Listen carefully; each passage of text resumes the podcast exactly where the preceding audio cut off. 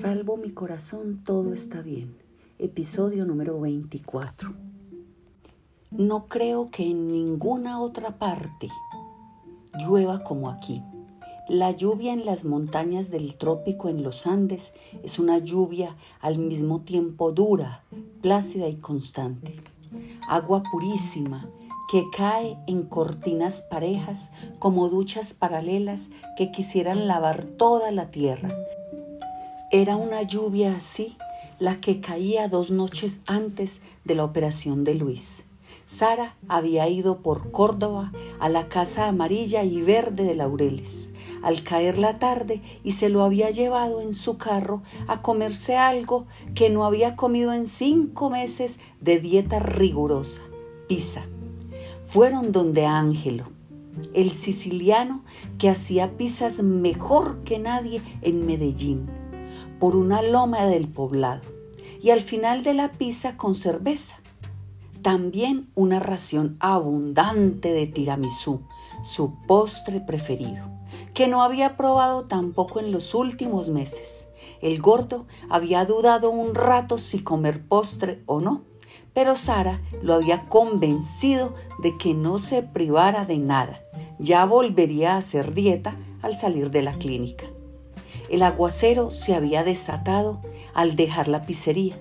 Sara y Córdoba habían llegado justo a tiempo a refugiarse dentro de la pequeña fortaleza, un Renault 4 de color mostaza, de la familia de Sara. Luis acababa de sentarse, de derramarse más bien sobre la silla, muy agitado, exhausto por el solo hecho de haber apretado el paso un poco para guarecerse las primeras cortinas de agua. No arranques todavía, Sara. Te quiero decir algo, había dicho Córdoba. La lluvia arreciaba. Producía ruido blanco sobre el techo y el parabrisas del carro. Así me lo imagino. Por dentro los vidrios se empezaban a empañar. Lluvia, oscuridad, silencio y ese carro cerrado que en su hermetismo de confesionario parecía predisponer a las palabras sinceras y a las confidencias. Sara no abrió la boca y durante varios minutos nunca se supo cuántos Luis le habló. Me han pasado muchas cosas bonitas en estos meses, Sara. He estado viviendo en una familia real, en una familia completa con tres niños y dos mujeres. Tú los has conocido en las visitas que me has hecho. No lo tomes a mal, pero en este tiempo es como si Teresa y Darlis hubieran sido esposas mías y esos niños mis hijos. Perdona que te vuelva con esta cantaleta de los niños, de los hijos. No lo digo por ti. Si no quieres, no los tengas. Pero te digo que esa compañía ha sido buena parte, si no de mi recuperación, al menos de mi bienestar en estos meses. Los juegos de esos niños, la dulzura serena de Teresa, su modo tan prudente de existir, que parece invisible, y la belleza alegre y desinhibida de Darlis, la costeña. Todo esto, Sara, todo esto tan simple me ha cambiado por dentro.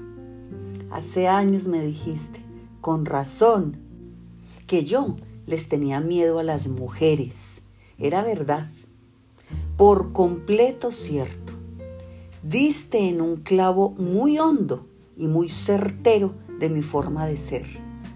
Pero a estas mujeres de mi nueva casa, sabes, era imposible temerles, imposible tenerles miedo por su dulzura, por su frescura, por su espontánea y natural bondad, por el amor con que me han tratado todo este tiempo. No son intelectuales como tú, no son calculadoras ni prevenidas y astutas como tú no son tan inteligentes como tú, pero son profundamente buenas. buenas y naturales, y sinceras, francas y transparentes. En ellas no existe la doblez ni el retorcimiento. No tengo que dudar cuando me hablan. No hay suspicacias. Nunca han necesitado ser hipócritas.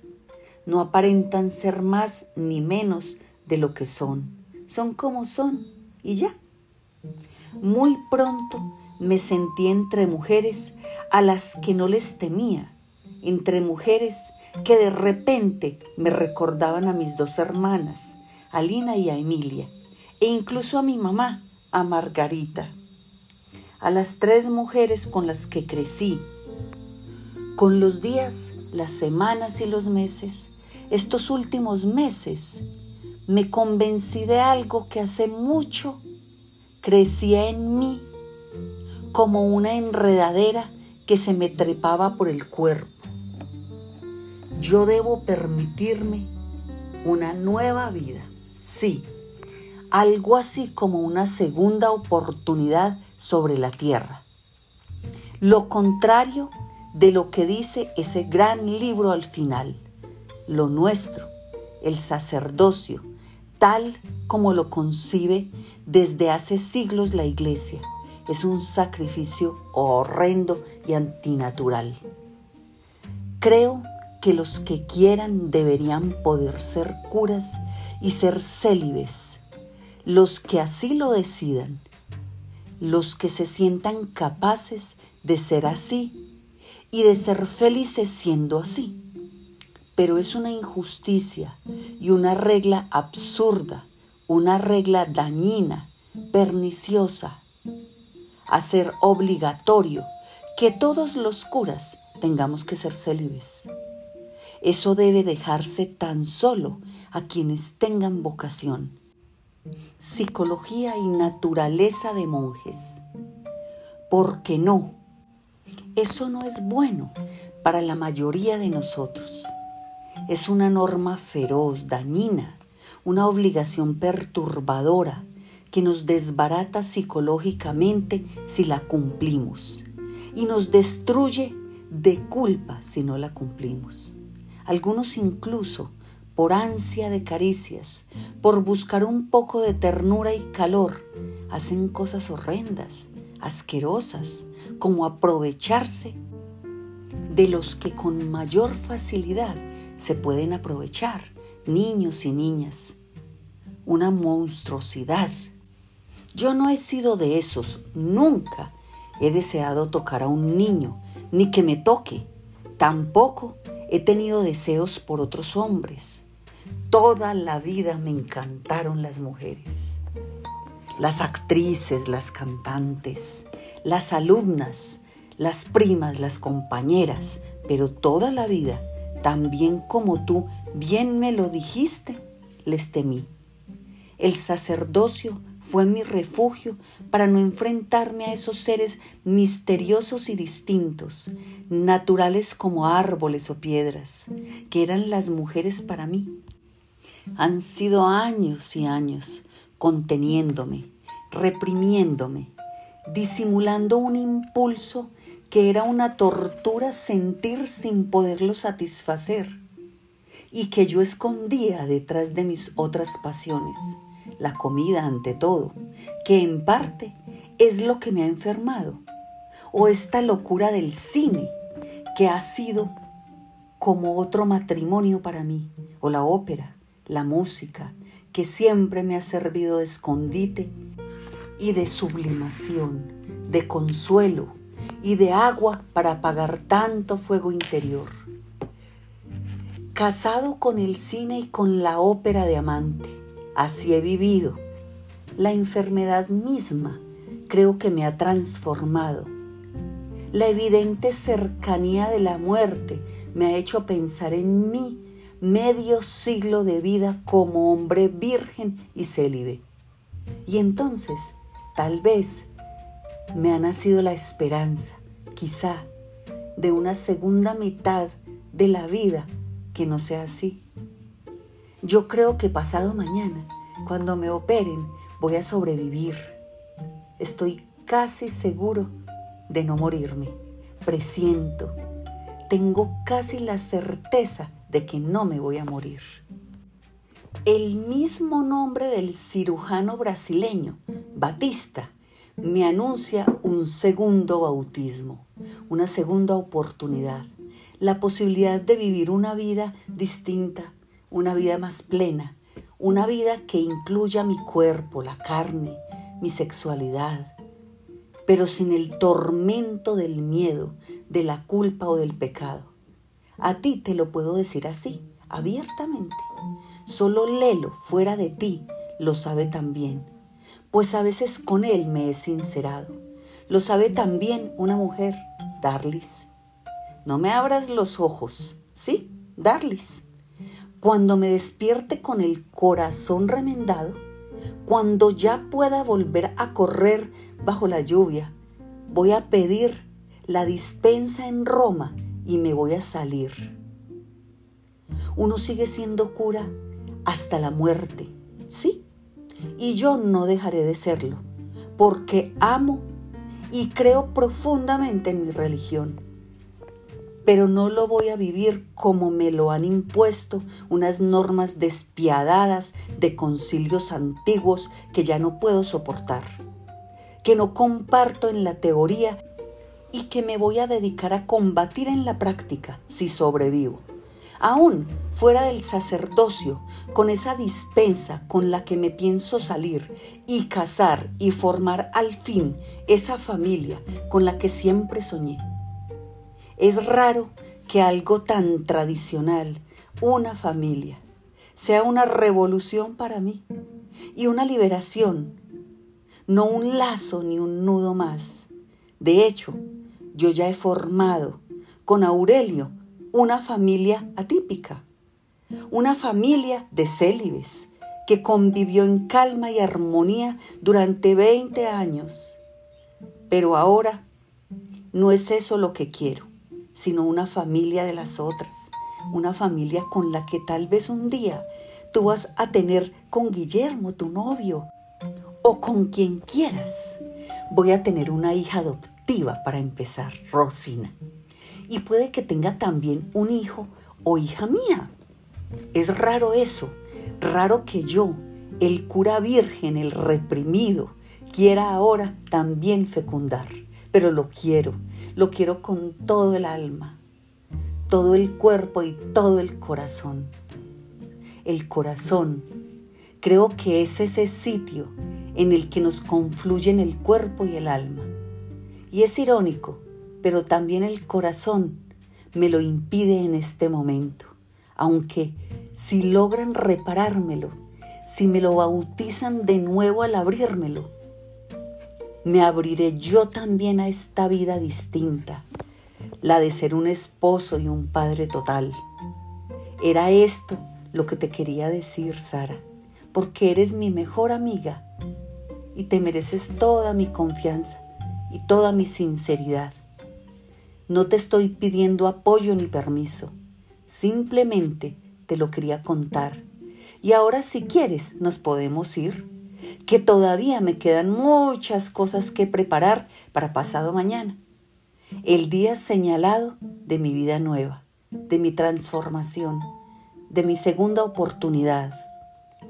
Sara estaba segura, o al menos así lo recordaba, que se lo había dicho a Joaquín, de que en ese momento, tan abruptamente como había llegado, la lluvia había cesado de repente y que ella había conducido despacio y en silencio hasta la casa amarilla y verde de Laureles, donde Teresa y Darlis esperaban, llenas de ansiedad, a su amado marido imaginario, a su querido cura, a Luis.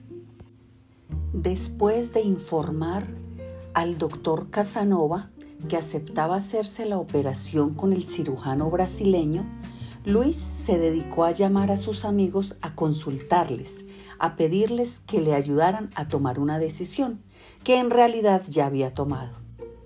No sé si buscaba un camino tortuoso por el cual poder arrepentirse a tiempo de un error Tal vez esperaba oír algún argumento muy sólido y bien fundamentado para cambiar de opinión y llamar sin culpa a cancelar a última hora la cirugía. A mí también me pidió consejo cuando fui a verlo y yo se lo di, animándolo a operarse y asegurándole que todo le iba a ir muy bien. No seas tan previsible, Lelo, me dijo Córdoba. Todo el mundo me dice lo mismo, que me va a ir muy bien, pero nadie tiene ni la menor idea de cómo me va a ir. Ni el médico lo sabe, ni yo lo sé, ni nadie lo sabe. Tal vez el único que me dice la verdad es Fernando Isaza. Él dice que es como tirar una moneda. Lo mío era una manera de animarme y de decirte que no tengas miedo, Luis, le respondí yo. No sé nada de medicina y prefiero confiar en los que saben más. Yo miedo no tengo. Todos nos vamos a morir tarde o temprano. Y no le temo a la muerte. Otra cosa es que no tenga ganas de morirme. Todavía no, por lo menos. En este momento preferiría seguir vivo y sacarle otros gustos a la vida, sobre todo querer y que me quieran. Después de esta breve conversación con Córdoba, me precipité a llamar yo también a nuestro amigo médico, Fernando Isaza, para preguntarle a él lo que pensaba. A él, que era anestesiólogo y sabía mucho más que nosotros, le dije que Luis me había contado lo de la moneda, que si era así, 50 y 50 de probabilidad. Su franqueza todavía lo recuerdo vívidamente, fue casi cruel. A Luis le dije lo de la moneda para animarlo. Es menos que una moneda. Es un dado de 10 caras y el gordo gana con una sola es casi seguro que se muera en la operación o en los días siguientes, si le va muy bien. Un año después, esa es la verdad, me dijo. ¿Y entonces por qué le aconsejaste que se operara? Porque un corazón no le sirve a él. Un corazón para trasplante suyo es muy difícil de encontrar. No hay nada más que hacer si sigue esperando, se va a morir de repente en cualquier momento, hoy o mañana, o en dos semanas, o en seis meses. Él está al borde de un abismo que se llama muerte súbita. Recuerdo que nunca había colgado un teléfono con un desconsuelo así. Colgar el teléfono como cortar una vida, como callar una voz, como resignarse a morir. Nuestro amigo Isaza lo decía con dureza, pero también con la sinceridad del cariño y la amistad. Y yo, fatalista, oí sus palabras en silencio y resignado. Nunca tuve la fuerza de la rabia o de la indignación. Tal vez lo que más le gustaba a Luis de la operación que le ofrecían, el tal procedimiento batista, un médico revolucionario, era que nadie tuviera que morir para que él viviera. Juego mi vida, cambio mi vida. De todos modos, la llevo perdida, solía repetir. En las últimas semanas, esperando el corazón, me decía que lo atormentaba la imaginación de unos padres que tenían que aceptar la muerte de un hijo o de una hija que, aunque pareciera vivo, aunque estuviera caliente y sus pulmones se inflaran, aunque su corazón latiera con firmeza y regularidad en su pecho, era ese palpitar fuerte y sano precisamente lo que hacía más valioso el cadáver fuera declarado muerto con muerte cerebral. Para la iglesia, la vida no estaba en el cerebro, tampoco en el corazón. La vida era algo intangible, muy difícil de definir porque no era corporal, sino espiritual. La vida era un espíritu que se alimentaba con cada inspiración de aire, y en el aire estaba el espíritu que sopla donde quiera, o mejor, por doquier, que está en todas partes y mantiene viva la vida. La vida era eso que animaba a la materia inerte, al cuerpo inerte, y lo dotaba de movimiento, de voluntad, de ansias, de dolores, incluso de mente y pensamiento. Pero en nuestra época, incapaz de demostrar la existencia del espíritu o del alma, que no se ve ni se percibe con ningún aparato. Ya la definición de la vida o de la muerte ha dejado de ser monopolio de la religión, de nosotros los curas. La vida y la muerte la definen ahora los que curan, es decir, los médicos. La ciencia médica, los nuevos sumos sacerdotes que dicen quién sigue vivo y quién se muere. Sin embargo, en la mente más primitiva y antigua de Luis, y aunque le conviniera mucho creer más en la ciencia que en la metafísica, seguían persistiendo los escrúpulos de conciencia hasta qué punto estaba muerto el muerto al que iban a descuartizar, hasta qué punto el alma, si es que todavía creíamos en el alma y en el espíritu, había abandonado ya ese cuerpo. ¿Estaba de verdad muerto el muerto que le iba a regalar la vida? Está bien, se mataban vacas, cerdos y caballos para sacarles tejidos, membranas, pericardios, con los cuales fabricar válvulas y prótesis biológicas. Las entrañas de los animales se usaban para salvar humanos. Eso lo podía entender y perdonar. Él, que era carnívoro sin culpa y con muy poca compasión. Pero usar los cuerpos humanos como si fuera un depósito de órganos al que se le iban sustrayendo piezas, desprezando presas que servían como recambios en otros organismos. Era así, así era. Recordaba a una de sus amigas, Piedad, a la que los médicos le iban preguntando parte por parte, órgano por órgano, pieza por pieza de su hijo, si lo donaba o no en un hospital americano. La piel, yes. Los ojos, yes. Los riñones, yes. Los pulmones, yes. El corazón, yes, yes, yes. También el corazón, también el corazón.